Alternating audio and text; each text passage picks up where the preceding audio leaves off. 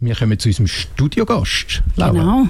Und zwar haben wir äh, Danica bei uns vom Klimastreik Winterthur. Guten Abend. Hallo. Aufgrund von der russischen, vom russischen Überfall auf die Ukraine wird in Europa die Energie knapp. Was hat das für Auswirkungen auf unseren Alltag und in wem seiner Verantwortung liegt, dem Problem entgegenzutreten? Diese und noch mehr Fragen versuchen wir heute noch auf den Grund zu gehen. Mit unserem Studiogast, der Annika. Ja, Annika, wenn du von der Energiekrise hörst, an was denkst du? Ähm, als erstes denke ich eigentlich wirklich an die Klimakrise und nicht an die Energiekrise. Also ich finde, man muss bei dem ganzen Thema so ein bisschen rauszoomen, so das Ganze in so einen größeren Kontext bieten. Und nachher sieht man eigentlich, dass wir nur in dieser Energiekrise sind, weil man der Klimakrise nicht Forschung gemacht hat. Und also das Ganze ist eigentlich das Versagen von der Politik, das wir jetzt zum ersten Mal so richtig gespürt bekommen. Jetzt, du hast gesagt, du, ihr prangert ja eigentlich die Energiekrise indirekt an durch die Klimakrise. Ähm, jetzt, ihr propagiert ja wirklich schon lange, dass man, dass man Energie sparen und äh, den Verbrauch in der Schweiz senken Was haltest denn du jetzt davon, ähm, aufgrund von dem Krieg, dass das Thema jetzt plötzlich so an Wichtigkeit gewinnt in der Gesellschaft? Ja, es ist eigentlich frustrierend, weil Politik handelt jetzt eigentlich das erste Mal so wirklich mit Tempo, wo es der eigenen Wirtschaft so richtig wehtut, dass ähm, eben jetzt da die Gashähne zugeschraubt werden, jetzt aus Russland oder eventuell aus den anderen Ländern und es ist nicht irgendwie so die Motivation kommt nicht ähm, von dort her, dass man denkt, ja okay, wir müssen von den fossilen Energien wegkommen und so weiter, wir müssen jetzt auf erneuerbare Energien. Wegen dem Klimawandel müssen wir jetzt mal umsteigen, sondern die Motivation kommt jetzt eher so an, ui nein, wir haben fast kein Gas mehr, oh, okay, jetzt holen wir noch ein bisschen so eine Energie dazu, um unsere Wirtschaft noch ein bisschen zu retten. Das ist eine völlig andere Motivation und es frustriert mega fest, weil man seit Jahren schon eigentlich auf das Problem aufmerksam macht und nichts gemacht wurde. Und jetzt ist plötzlich auch die FDP und SVP daran interessiert, irgendwie Solaranlagen auszubauen und das ist ja, insgesamt sehr frustrierend, würde ich sagen, dass es einen Krieg ja, gebraucht hat. Ich glaube, es hat keinen Krieg gebraucht und es ist mega tragisch, dass das jetzt der Auslöser war von dem Handeln, aber es ist jetzt so, wie es ist. Man muss jetzt mit dem weiterarbeiten. Also wir laufen jetzt in Probleme, wo, wenn wir uns früher noch darum gekümmert hätten, eigentlich nicht gehabt hätten. Stimmt das so? Ja, genau. Also hat man die Klimakrise von Anfang an ernst genommen. Ich meine, es wird ja seit Jahrzehnten von der so gewarnt. Dann hat man wären wir schon viel länger von Gas und Öl weggekommen und hätte auf Sonne, Wasser und Windenergie viel von früher an gesetzt und nachher wären wir jetzt gar nicht in einer Energiekrise, weil jetzt Sonne und über Sonne und Wind kann jetzt nicht irgendein Putin entscheiden. Das ist auch da in der Schweiz, das unterliegt nicht irgendwelchen geopolitischen Machtkämpfen. Ähm, und das ist unbegrenzt, das ist erneuerbar. Also wir hätten jetzt gar kein Problem und müssten uns gar keine Gedanken machen, jetzt, wie warm kann ich jetzt meine Wohnung heizen im Winter oder nicht. Das wäre außer Frage. Also es ist ganz klar, dass uns Politik jetzt da in die Energiekrise hineingeritten hat und ja nicht irgendwie der Putin. Der ist jetzt wie so ein Akteur in dem ganzen Problem, aber nicht die Ursache. Jetzt ähm ich habe für mich ganz persönlich die Hoffnung, dass wir aus dem tragischen Krieg und jetzt halt aus der Energiekrise heraus wenigstens lernen, dass man, äh, dass man mehr, vermehrt auf die, auf, die, auf die erneuerbare Energie setzen und halt, dass das auch einen Effekt hat auf unsere Gesellschaft. Siehst du das auch so? Ja, es wäre natürlich schön, würde man aus dem etwas lernen. Und ich glaube, das passiert ja jetzt auch schon. Also, ähm, Politik merkt, dass es eben auch sicherheitspolitisch sinnvoller ist, irgendwie auf die Energie im eigenen Land zu setzen. Und es, also es bewegt sich viel und ich hoffe, dass man das Tempo da beibehalten, weil es braucht es unbedingt. Also man sieht jetzt gerade in Pakistan und Afghanistan, dass die Klimakrise immer schwerere Dimensionen annimmt. Also ich weiß nicht, in Pakistan ist momentan ein Drittel vom Land überschwemmt. 33 Millionen Menschen sind davon betroffen. Äh, über 1000 Leute sind gestorben und es ist einfach an der Zeit, dass man Fürsche macht und ich hoffe, man nimmt jetzt das zum Anlass, um wenigstens bei der erneuerbaren Energie ein bisschen vorwärts zu machen.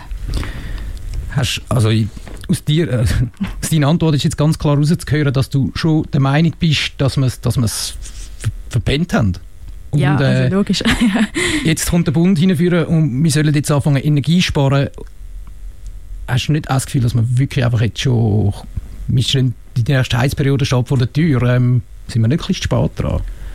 Ja, die ganze, ähm, die ganze Sparkampagne, die der Bund jetzt da aufgefahren hat, so, ich glaube, sie hat den Titel so Energie ist knapp, verschwenden wir sie nicht. Das ist schon ein verzweifelter Hilfeschrei vom eigenen Versagen aus. Also eben, wir werden nicht in dieser Situation, hat Politik nicht Führung gemacht und schon klar ist jetzt schön und gut, tun wir, tun wir alle ein bisschen Energie sparen, aber das Problem liegt an einem völlig anderen Punkt. Und ja, ich meine, wir müssen alle quasi unser Bestes geben, um durch den Winter zu kommen, aber ich finde, man darf da nicht außer Augen lassen, dass das Problem also an sich jetzt Klimakrise ist und die bringt dann noch viel heftigere Sachen mit als jetzt kalt duschen. Die bringt Hitzesummer mit, die bringt Hungersnöte mit, die bringt Überschwemmungen mit und ja, das dürfen wir wie in dem Rahmen von, dem, von der ganzen Diskussion nicht vergessen und sich nicht irgendwelche so Energiespartipps verrennen, wie sie uns jetzt vom Bund aus die ganze Zeit mitteilt werden. Hättest du nicht das Gefühl, dass nicht also dass jetzt nicht Zeit von der Empfehlungen wäre, sondern eher vom Zwang, wo der Bund anwenden sollte? Also Gesetze erlassen, dass wir Energie sparen oder respektive die Firmen, die Wirtschaft auch Energie sparen Also bei der Wirtschaft ganz klar, ja. Also bei der Wirtschaft ist klar, dass die runterfahren muss mit ihrem Energiebedarf, beziehungsweise das ganze Wirtschaftssystem ist darauf ausgelegt, ja, zu wachsen und das braucht auch immer mehr Energie und dort müssen wir sicher einen richtigen Wechsel haben. Jetzt also bei Privatpersonen finde ich einen Zwang irgendwie ein bisschen übertrieben, beziehungsweise so Privatpersonen sind jetzt nicht die Verantwortlichen für den, also sind jetzt nicht der grösste Teil vom Energiekonsum, darum ja, finde ich dort die Empfehlung jetzt abbrachter als Zwang und für die Wirtschaft Zwang sinnvoll, ja. So etwas wie ein äh, 9-Euro-Ticket in der Schweiz. Könntest du dir so etwas vorstellen, um die Leute weg vom Auto zu locken? Oder respektive sind die ÖV-Preise in der Schweiz zu teuer, dass, man, dass die Leute nicht freiwillig auf den ÖV würden umsteigen und vielleicht das Auto würden stehen lassen?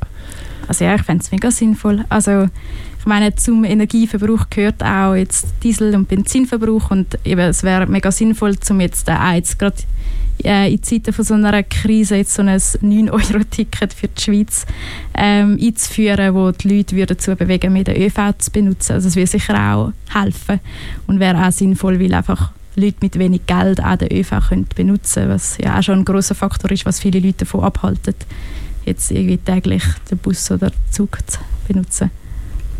Jetzt der Bund redet von 15 Prozent, die wir von unserer Gesamtenergie sollten einsparen sollten. Du hast es vorher schon angetönt, bist, du bist der Meinung, dass man die Wirtschaft mehr in Zwang nehmen respektive mehr, denen mehr auf die Finger schauen, wie viel Energie die brauchen? Ja, ganz klar. Also ich finde, die Wirtschaft hat uns zu einem gewissen Grad auch in die Situation hineingeritten. Also jetzt so Klimakrise technisch mit dem Wachstum und mit der Produktion und so weiter und so fort. Und darum finde ich es auch nur fair, dass man nachher bei denen als erstes, also so ein bisschen Verursacher prinzipmäßig bei denen erst auf die Finger schaut und bei denen schaut, dass sie ihren Energiebedarf abschrauben und nicht bei Leuten, die einfach ihr normales Leben leben und ja, nicht so der grosse Faktor in dem Ganzen ausmachen. Und jetzt, äh, du kommst vom Klimastreik aus.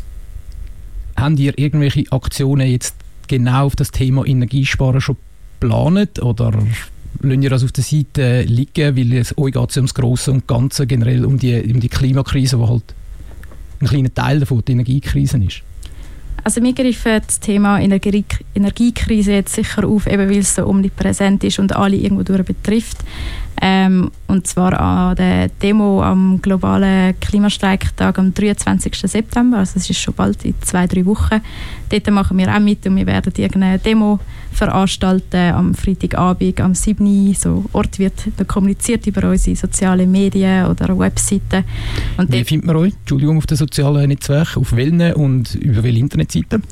Äh, Website ist einfach klimastreikwintertour.ch. Ich glaube, man muss einfach Klimastreikwintertour googlen.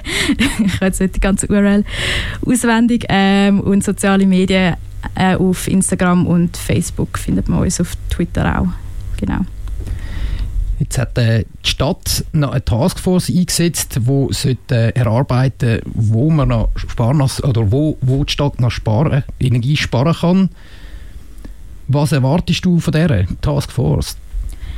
Ähm, ich erwarte also vor allem in erster Linie, dass sie sich auch Gedanken darüber machen, wie man jetzt das Ganze ein bisschen sozial gerechter kann angehen kann. In der Stadt Winterthur werden die Strompreise um ein ganzes Drittel steigen für alle. Ähm, und ich finde das recht krass, weil für Leute, die eh schon Probleme haben, äh, sich durch den Monat durch zu finanzieren, ist das wirklich eine extreme Zusatzbelastung. Und ähm, bis jetzt äh, hat sich niemand um das gekümmert, dass das ein Problem wird für sie, für die sein. Und ich finde, anstatt so schon so eine Taskforce hat, dann sollte sie unbedingt darauf schauen, dass man dort irgendeine Lösung findet, dass man die Leute von diesen Zusatzkosten kann befreien kann, die es finanziell nicht können leisten können. Also, das fände ich eine sinnvolle Beschäftigung für die Taskforce. Wir als Einzelperson können auch Energie sparen. Hast du Energiespartipps für unsere Hörerinnen und Hörer? Ich glaube, mein persönlicher Energiespartipp ist wirklich so ein bisschen seine Energie also seine persönliche Energie darauf zu lenken, aufs große Ganze und eben etwas ähm, im Rahmen von der Klimakrise zu unternehmen. Also sprich, aktiv zu werden, an unsere Demo zu kommen und die grossen Player anzuprangern, also Politik und Wirtschaft und ich meine, die kann man sicher sparen, aber der Bund kommuniziert jetzt schon genug, was man da machen kann und ja, ich finde, man sollte. also du hast nicht das zweite Duschen, so wie das Frau Samaruga gestern gesagt hat. Hat sie das gesagt? Ja, sie hat das gesagt. Habe ich jetzt nicht geplant, aber also, das ist eigentlich noch witzig, finde ich, wenn Simonetta Samaruga, Energieministerin, jetzt anfängt, zweite Duschen. Das zeigt eigentlich, wie fett am Arsch wir sind. also, ja, werden aktiv. Also, ich, wenn die Energieministerin schon zu so Massnahmen greift, dann braucht es uns. Ja. so. Ja, ich hätte mir auch ein bisschen sinnvollere Tipps von ihr gewünscht, weil äh, als Single-Mann ist das auch schwierig, das zweite Duschen, wenn du in einer Mannenwege wohnst, oder dann könntest du dann halt schon das dritte, aber... Ja, geht trotzdem. Ja, es geht schon. Es ist dann halt einfach kuschelig. sehr kuschelig. Ich habe ja meine Mitbewohner schon sehr gern, aber dann... Ja. Zusammen die Demo gehen ist dann doch lustiger. Genau, absolut, du hast recht. Erste Demo, 23. September. Genau. Zeit? Ähm, 7. Und ja, Startort wird noch bekannt gegeben. Die Stadtpolizei lässt sich gerade noch ein bisschen Zeit mit der Bewilligung. genau. Sie sind vielleicht auch am Energiesparen und haben jetzt nicht mehr alle Computer am Laufen, wer weiß. Nein, ich glaube, sie haben auch keinen Bock auf uns, aber... also ja. kommen dort rundherum. Annika, ich danke dir vielmals, bist du da gewesen und hast uns Rede und Antwort gestanden. Ja, danke euch. Und ich wünsche dir noch einen entspannten Abend und einen sehr erfolgreichen 23. September. Danke vielmals.